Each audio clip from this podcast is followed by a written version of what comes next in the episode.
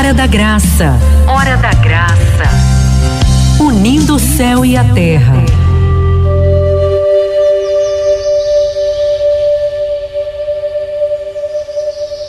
A palavra de hoje está em Efésios capítulo 4, de 21 a 24.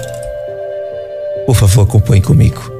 Pelo sinal da Santa Cruz, livra-nos Deus nosso Senhor dos nossos inimigos, em nome do Pai, do Filho e do Espírito Santo. Amém.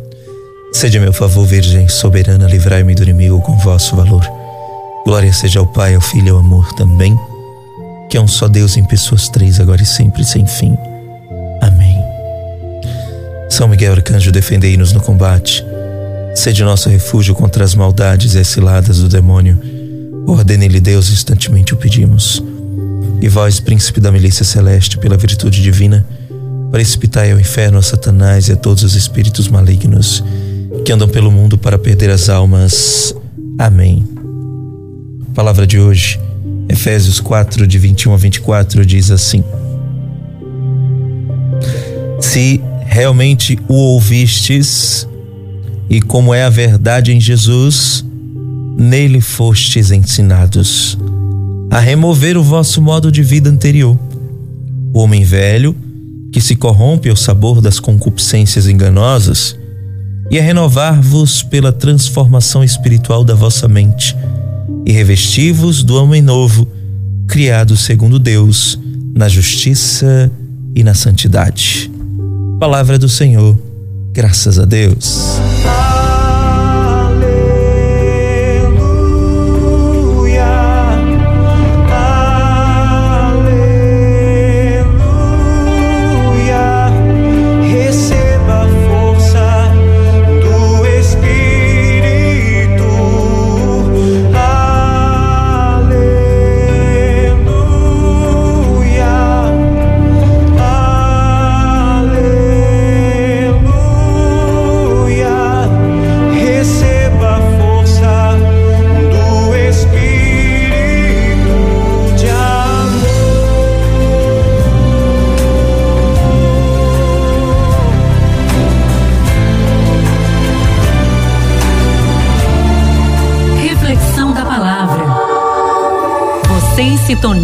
Céu.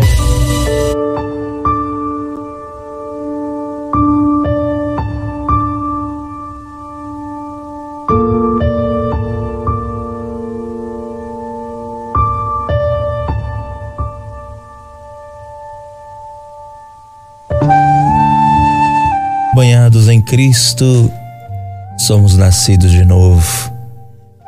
As coisas antigas já se passaram somos nascidos de novo. Aquele que está em Cristo é nova criatura. Já não vive as coisas velhas, mas as coisas novas. O mais interessante é que passam-se os anos e as coisas de Cristo continuam sendo novas. Por que continuam sendo novas? Porque Cristo é inesgotável. Quanto mais a gente lê Sua palavra e aprende, mais há algo para aprender. Sempre tem algo novo para aprender na palavra. Hoje eu vinha na caminho da rádio rezando e dizendo: Senhor, me ensina a ser mais íntimo de Ti. O que eu preciso fazer para aumentar a minha intimidade contigo, Senhor? E na hora ele me respondeu: é porque tem coisas que Deus responde na hora, viu? Na hora que você fala, ele responde. Mas tem coisas que você precisa esperar um pouquinho mais. E na hora ele disse assim: palavra. É pela minha palavra que você se tornará mais íntimo. Pela leitura da palavra, pela meditação diária da palavra de Deus, a gente se torna mais íntimo. A gente passa a conhecer mais a palavra de Deus. E em conhecendo a palavra de Deus, a gente vai tendo mais intimidade com Ele, por quê? Porque eu só tenho intimidade com aquele que eu conheço. E eu vou conhecer Deus através de quê? Daquilo que Ele fala para mim, da Sua palavra. E em sabendo, como diz o Evangelho de São João ali no capítulo 1, do versículo 1 ao 14, que Cristo era o Logos de Deus, ou seja, a palavra de Deus que se fez carne no meio de nós, eu entendo que esta palavra que todos os dias nós compartilhamos aqui é o próprio Cristo que fala para nós. É interessante, Jesus dá a revelar o Pai. Nós conhecemos o Pai tal como ele é, através de quem? Do Filho. É a Trindade Santa agindo porque o Pai se revela no Filho pelo poder do Espírito. Que coisa bonita isso, né? O Pai se revela ao Filho pelo poder do Espírito. E esse é o amor pleno e completo. Por quê? Porque o Espírito Santo é o resultado, é fruto do amor do Pai para com o Filho. Santo Agostinho dizia isso pra gente, né? O Pai é o amante, o Filho é o amado e o Espírito Santo é o amor. O amor que é derramado em cada um de nós. E em sabendo, como diz a primeira carta de Coríntios, capítulo 13, que o amor a tudo suporta, supera, perdoa, espera, a tudo transforma, renova, e em sabendo que esta palavra de Deus é fruto do amor do Pai para com o Filho derramado pelo Espírito Santo, nós entendemos que esse Espírito Santo, que é o amor, é derramado em nós, e sabendo que o amor a tudo transforma, isso nos faz concluir que pelo amor de Deus, em Cristo Jesus, com o poder do Espírito Santo, nós somos transformados, renovados a cada hora, a cada instante, a cada dia. Sabemos nós que cada dia é diferente do outro, ou seja, cada dia uma oportunidade nova. Para quê? Para que a gente faça coisas novas. E se eu estou fazendo coisas novas neste novo dia, então eu tenho a oportunidade de me renovar. Preste atenção: renovar não é mudar uma coisa para colocar outra no lugar. Não. Renovar não é isso. Renovar é você ser a pessoa que você é, mas tomar atitudes diferentes. Isso é renovação. Não é mudar de música, é dar uma nova versão à, à música. Você está entendendo? Isto é renovação. Renovação não é troca, renovação é aprimoramento. Renovação é elevação, é amadurecimento, é melhorar aquilo que já existe. Isto é renovação. Renovação não é simplesmente você deixar de ser quem você é. Isso não é renovação. Renovação é você ser quem você é, mas ter atitudes novas. Ter pensamentos novos, isso é metanoia. Essa é a proposta de Cristo. Cristo está te convidando a ser quem você é nele. Ou seja, ser você, Maria, João, Susana, eh, eh, Marcos, Fabiano, você que está me ouvindo. Cristo está convidando a você ser quem você é, porque ele te chama pelo nome, mas ele está te convidando a ter atitudes do céu, a imitá-lo a viver como ele viveu, aí na sua realidade. Isso é renovação. Veja, Jesus está me convidando a ser como ele na minha casa, no meu trabalho, na minha roda de amigos, na minha paróquia. Veja, ele não está pedindo para você deixar de ser quem você é. Você vai continuar no seu trabalho, no seu emprego, na sua paróquia, no seu grupo de amigos. Você vai continuar aí na sua realidade. O que Jesus está te pedindo é: seja um novo cristão, um novo ser, com novas atitudes nos mesmos lugares. Abandone as coisas velhas, assuma as coisas novas, vivendo no lugar que você vive, na sua realidade. É por isso que, quando a igreja nos pede para imitar os santos, muitas pessoas ficam, mas como é que eu vou imitar o santo? Por exemplo, um, deixa eu ver, um santo que fez algo extraordinário, assim, que dificilmente nos dias de hoje nós faríamos. Ah, são tantos exemplos, né? De santos que a gente tem, meu Deus do céu. Exemplos, sabe aquela hora que você quer, tem milhares, são mais de 20 mil santos, você quer um e não consegue? pois é. Mas santos como, por exemplo, São Francisco. Vamos pegar São Francisco. São Francisco era rico. Santo Antão também era rico, né? é, que tinham tudo, tudo. Muito dinheiro, fama. São Francisco tinha uma vida de, né, de sair, de curtição com os amigos, enfim. Eles deixaram tudo, cada centavo, para viver o evangelho de Cristo. Viveram na pobreza. São Francisco viveu uma vida dedicada à pobreza, chamava a pobreza de irmã, sua ordem faz voto de pobreza. Ele vivia do que os outros davam, da providência divina, mas era rico. Vem de uma família nobre. Santo Antão, muito rico, perdeu os pais muito cedo, uh, mas abandonou tudo ainda jovem, colocou a irmã num convento, a irmã também se tornou uma religiosa e toda a sua fortuna, metade ele entregou para o convento para cuidar da sua irmã e metade ele deu aos pobres. Ele foi viver no deserto, morou por 20 anos dentro de uma catacumba, num cemitério, isso mesmo que você está ouvindo, dentro de uma tumba, no cemitério. Ele morou ali por 20 anos, depois foi morar no deserto e era conselheiro de muitos bispos, muitos padres, muitas pessoas procuravam Santo Antão. E aí de repente você pensa, mas como é que eu vou fazer isso? É para imitar os santos? Como é que eu vou fazer isso então? Morar numa catacumba?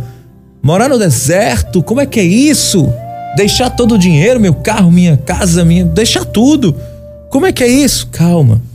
Não é isso que Jesus está pedindo para você. Quando a igreja nos diz siga os santos, ele está dizendo siga a santidade deles, o amor a Cristo, o amor às coisas de Deus. Não é para você fazer o que eles fizeram, não. Só se você quiser, claro. Se você quiser se, chamar, se sentir chamado a isso, Vá, você é livre. Mas a igreja nos ensina a seguir o exemplo de santidade, a dedicação de São Francisco aos mais pobres, a dedicação de Santo Antão a uma vida de solidão. Solidão não, é solitude, solidão é outra coisa. É uma vida de é, austeridade, uma vida de ascese. O que é isso? Silêncio profundo, contemplação. Veja o que a igreja nos ensina. Imite esses santos nas suas atitudes de santidade.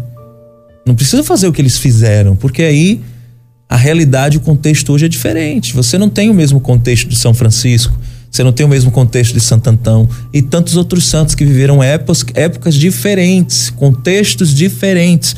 Nós não podemos pegar a nossa vida, contextualizar naquilo que era contexto em outro século.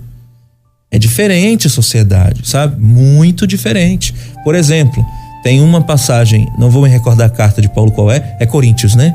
É Coríntios. Aí não lembro, mas eu acho que é Coríntios, primeira carta dos Coríntios, que Paulo diz que as mulheres não têm que pregar. Veja, as mulheres não preguem. Mas veja, era contexto da época, a cultura daquela sociedade dizia isso, que as mulheres não podiam pregar. Mas isso não se encaixa para o contexto de hoje. Se encaixa? Não há grandes mulheres pregadoras no nosso, no nosso mundo. Mulheres que pregam excelentemente bem. Ou seja, são contextos diferentes. Eu não posso me espelhar num contexto do século passado no contexto de hoje. Então, quando a igreja nos ensina a imitar os santos, eles estão falando da santidade, da vida dedicada a Deus, da vida voltada para Deus. É isso. Agora, claro, tem santos que é, a gente se familiariza, a gente se identifica justamente pela vida que levou, né? Aí sim a gente se identifica bastante. E claro, tem muita coisa que dá pra gente fazer igual. Aos santos dá sim, atitudes que eles tomaram que dá pra gente fazer tranquilamente. Por exemplo, Santa Teresinha entrou no convento aos 15 anos, só saiu quando morreu. Então, há jovens, há mulheres hoje, há meninas hoje que fazem a mesma coisa. Entram no convento de clausura, tal como Santa Teresinha, e só sai de lá quando morre. Você entende? Então depende do contexto. Isso é o que a igreja nos pede que a gente imite as suas ações de santidade. Aquilo que ele fez, aquela maneira que ele viveu, que o santo, a santa viveu voltado para Deus. É isso que a igreja pede.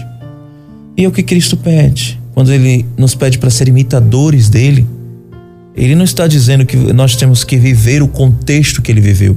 Ele está dizendo que a gente tem que viver a santidade que ele é. Jesus é totalmente voltado para Deus, totalmente voltado para nós. Ele se deu por inteiro a nós.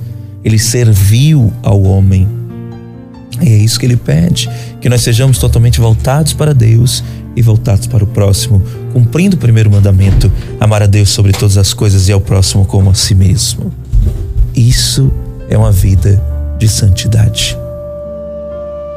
Mas eu, o que ele nos pede, principalmente, é que a gente abandone as coisas velhas. Todos os dias a gente tem algo a abandonar. Faça uma autoanálise de você mesmo. O que é que você precisa mudar na sua vida? Você precisa ser uma pessoa mais paciente? Comece. Precisa aprender a parar de falar mal dos outros? Comece. Veja, nós estamos falando de renovação, então renovação não é só parar de fazer uma coisa, é começar a fazer algo novo.